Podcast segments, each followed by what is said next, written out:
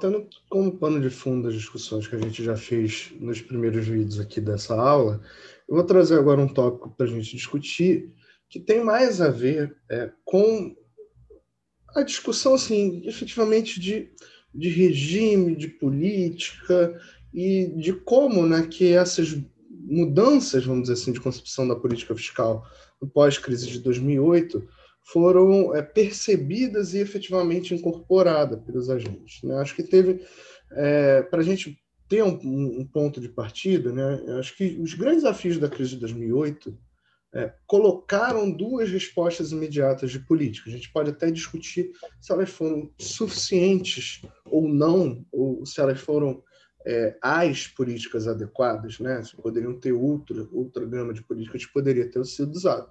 Mas foi o suporte às instituições financeiras, que a gente não vai discutir aqui no curso efetivamente, e a implementação de uma dose grande, mais restrita de curto prazo, de uma política fiscal expansionista nesse contexto.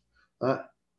Isso, essa origem, essa, essa resposta, né, e a primeira visão daqueles trabalhos que a gente discutiu mais pró-ativismo da política fiscal geraram algumas interpretações de que a gente estaria vivendo um novo momento em relação ao novo consenso macroeconômico, que a gente estaria vivendo um momento de um novo fiscalismo, né, em que você buscava um papel construtivo para uma política fiscal discricionária é, caracterizada assim pelo fato de não serem nem finanças sadias nem finanças funcionais. Né? A gente estaria aqui né, entre é, o Lerner aqui no Functional Finance e o Barro aqui no Sound Finance. A gente estaria algum ponto aqui no meio com esse novo fiscalismo, essa interpretação do Mário Secaretti.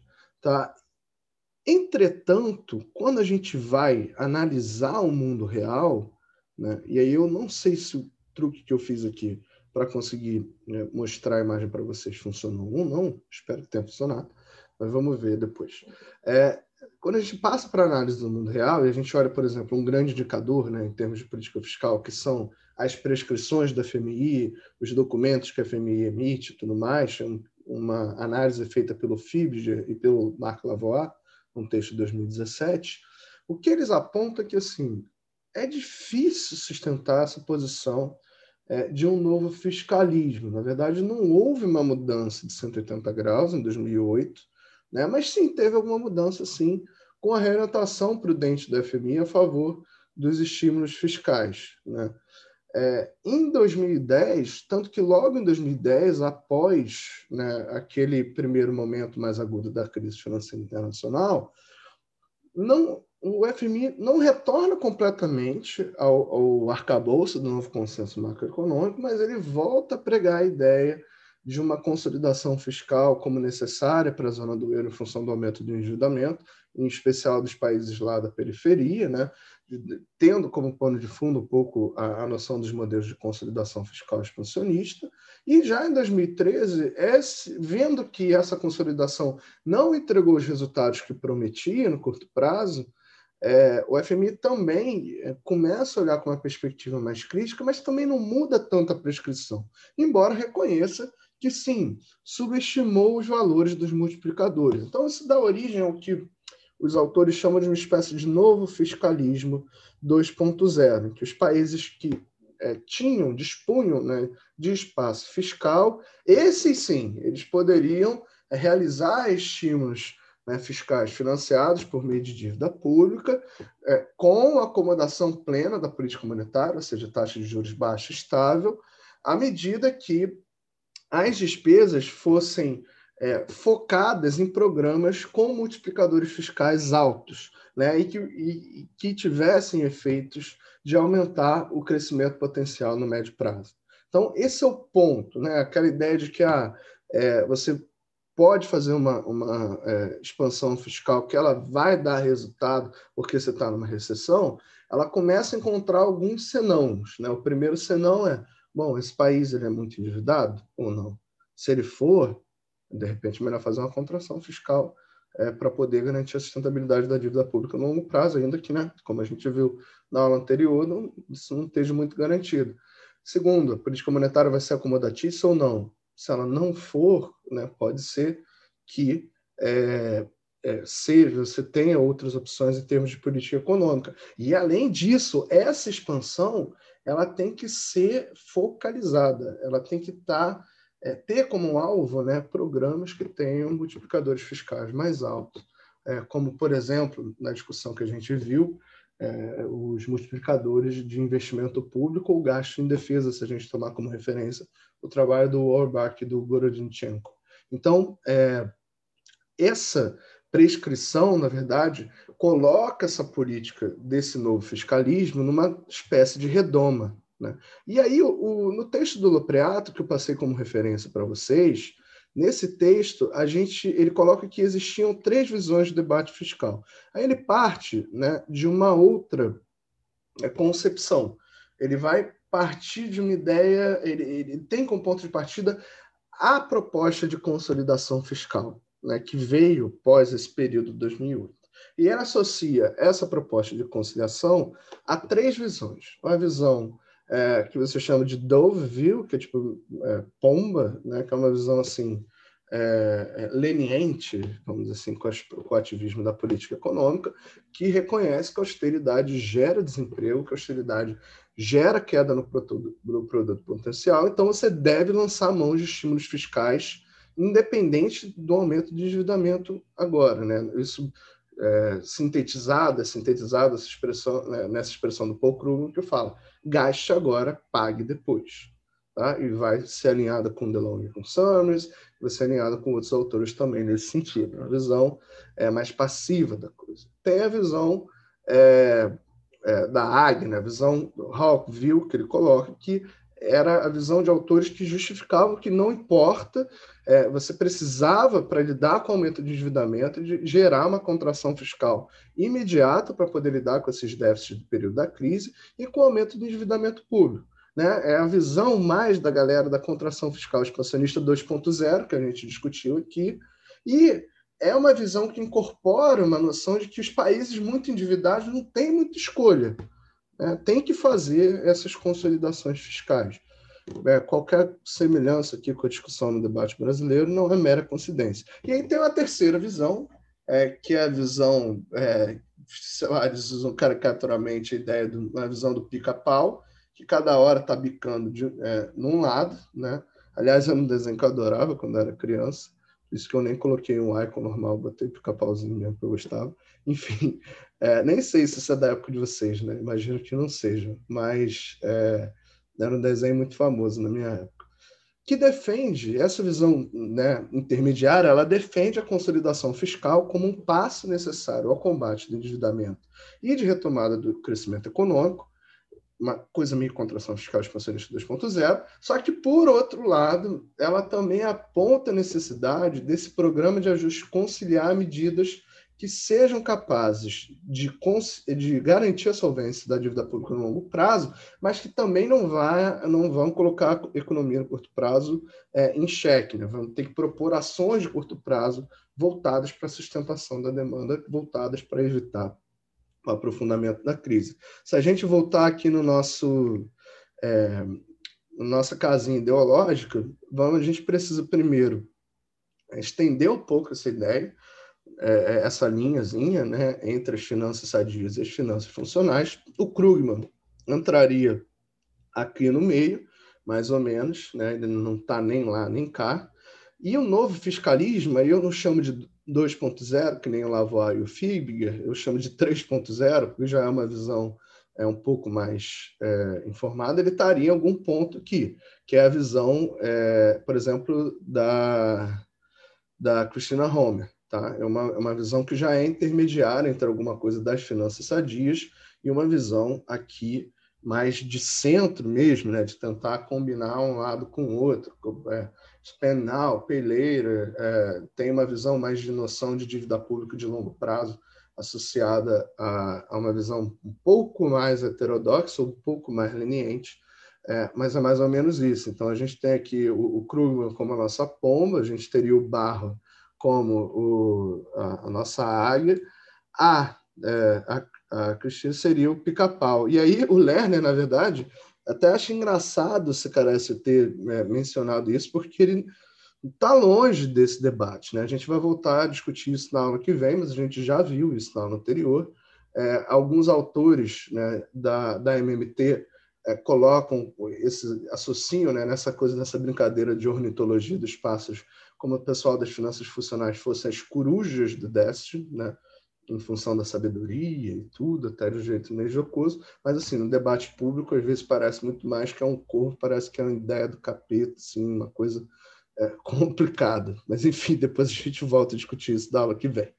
É, e, além disso, né, além dessa abordagem de um, de um fiscalismo que fica ali ainda muito próximo da, da concepção novo clássica, mas agora sim incorporando uma visão um pouco mais leniente na linha daquela do FMI, é você tem a ideia de uma terceira geração de regras fiscais, terceira porque a segunda ela, ela a primeira vem lá de trás, da década de 90 e tudo, a segunda vem um pouco antes da crise ali, e aí surgiria uma terceira, que seria é, dada a partir das regras necessárias para frear o descontrole do déficit fiscal, gerado pela crise de 2008, pelo aumento de endividamento gerado nessa crise. Né?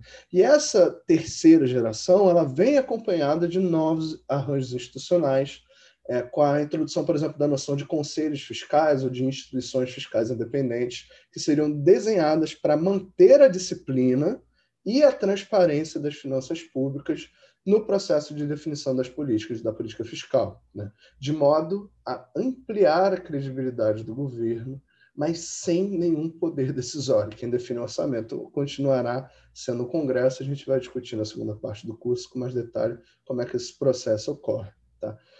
Essas, esses conselhos fiscais, ou IFES, é, ao redor do mundo, na verdade, eles teriam algum, alguma coisa para cumprir na avaliação do cumprimento ou não das metas fiscais propostas no passado, né, e da viabilidade de atingir essas metas no futuro, análise de longo prazo da sustentabilidade da dívida pública né, e a otimização da política fiscal, e análise de transparência né, desse processo orçamentário, do gasto público. Talvez você, eu não sei quanto vocês estão acompanhando, mas assim, esse processo, realmente, transparência é uma coisa importante, não é para deixar de lado e tudo, mas a Celeuma, que está sendo o orçamento brasileiro agora para o ano de 2001, é um bom exemplo é, de como que é, a falta de transparência, a, a, a, falta de compromisso efetivamente com o, a instituição fiscal, ela coloca um problema é, é, para o país.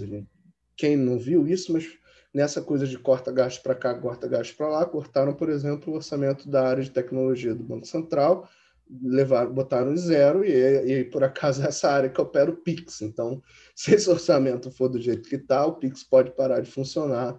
É, e, enfim, né, por uma questão meramente de, de problema na definição dessa peça orçamentária.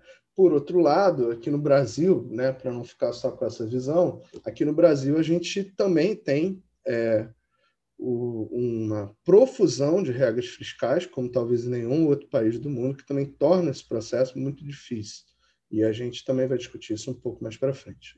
É, aqui no Brasil, a gente, só para dar uma noção para vocês, essa coisa dos conselhos fiscais, a gente incorporou. Tá? O Senado criou, no final de 2016, uma instituição fiscal independente, né? E aí, com o objetivo de ampliar a transparência nas contas públicas, eu coloco aqui as funções dela, só para a gente ter uma noção melhor do que, que esses conselhos fiscais vão fazer. Né? Aqui no Brasil, a IFE é responsável por divulgar estimativas próprias de parâmetros e variáveis relevantes para a construção de cenários fiscais orçamentários. Ela também, como papel, também analisar a aderência do desempenho de indicadores fiscais orçamentários às metas e regras definidas na legislação mensurar o impacto de choques fiscais relevantes, né, incluindo custo de política monetária, creditício, cambial e tudo, e também projetar a evolução de algumas variáveis fiscais determinantes para o equilíbrio de longo prazo do setor público. Então, óbvio que a IFE ela nasce com um viés é, efetivamente não necessariamente ideológico, né, mas com viés institucional em prol dessa noção de finanças sadias que a gente vem discutindo aqui ao longo das duas últimas aulas. Eu vou até colocar para vocês o, o, vídeo do Felipe Salto, que é hoje quem coordena a IFE, é, no YouTube explicando mais ou menos o que, que é parada, o que, que a IFE faz e tal. Um vídeo curtinho de dois, três minutos, só para vocês terem uma noção disso. E além dessa discussão de uma nova institucionalidade, volta uma discussão se a gente teria é, novas regras fiscais, né? E aí o texto da FMI de 2012 é muito explícito é, em relação às possibilidades que os países teriam para definição. A gente segue com um conjunto possível muito grande de regras fiscais, por exemplo, um limite explícito, uma meta para a relação dívida-PIB, a, a, uma lei de responsabilidade fiscal que visasse a manutenção do equilíbrio orçamentário, né, com restrição ao valor de variáveis com influência na dívida, limites, por exemplo, aos gastos totais primários ou despesas correntes, na linha do que a gente tem aqui como teto de gastos, ou fixação de tetos ou pisos para as receitas é, e dos meios necessários para elevar receitas ou prevenir uma carga fiscal excessiva. Entretanto, agora essas regras elas passam a incluir a presença de cláusulas de escape, né, para que em momentos de crise, de recessão e depressão, você possa lidar com é, as excepcionalidades que são colocadas. Então, vem uma pandemia como a do coronavírus, você precisa comprar vacina, você precisa comprar material para o hospital, você precisa expandir o gasto público, que você tenha previsto nessa regulamentação, nessas regras, a possibilidade de você conseguir fazer esses gastos, até pela percepção de que às vezes é necessário sim fazer uma política fiscal contracíclica no curtíssimo prazo. Mas lembrando, se você tem espaço fiscal, se a política monetária for acomodatícia e se esse gasto tiver um efeito multiplicador relevante na visão do FMI. Aí também tem mecanismos automáticos de correção né, de desvios em relação às metas, uma questão é, que entra depois. Então, até coloquei esse ponto, vários autores apontam que as regras fiscais ao longo do tempo acabaram se tornando mais flexíveis do que a discussão que se dava lá na década de 90. Né? E é, eu não sei, depende da experiência institucional de cada país e, e, tudo mais. O receituário internacional passou a incluir essas cláusulas de escape e tudo, mas o que a gente vê, por exemplo, aqui no Brasil, é, é, é, na verdade, a gente vai na contramão disso. Cada vez mais a gente tem mais regras, elas são mais rígidas, e é, toda a discussão, por exemplo, que eu passei para vocês do orçamento, se coloca nesse contexto de dificuldade de lidar com todo esse aparato institucional que foi criado para tentar assegurar uma maior é, sustentabilidade da dívida pública no longo prazo, segundo os objetivos declarados, né, não estou dizendo que é exatamente isso que ele vai alcançar.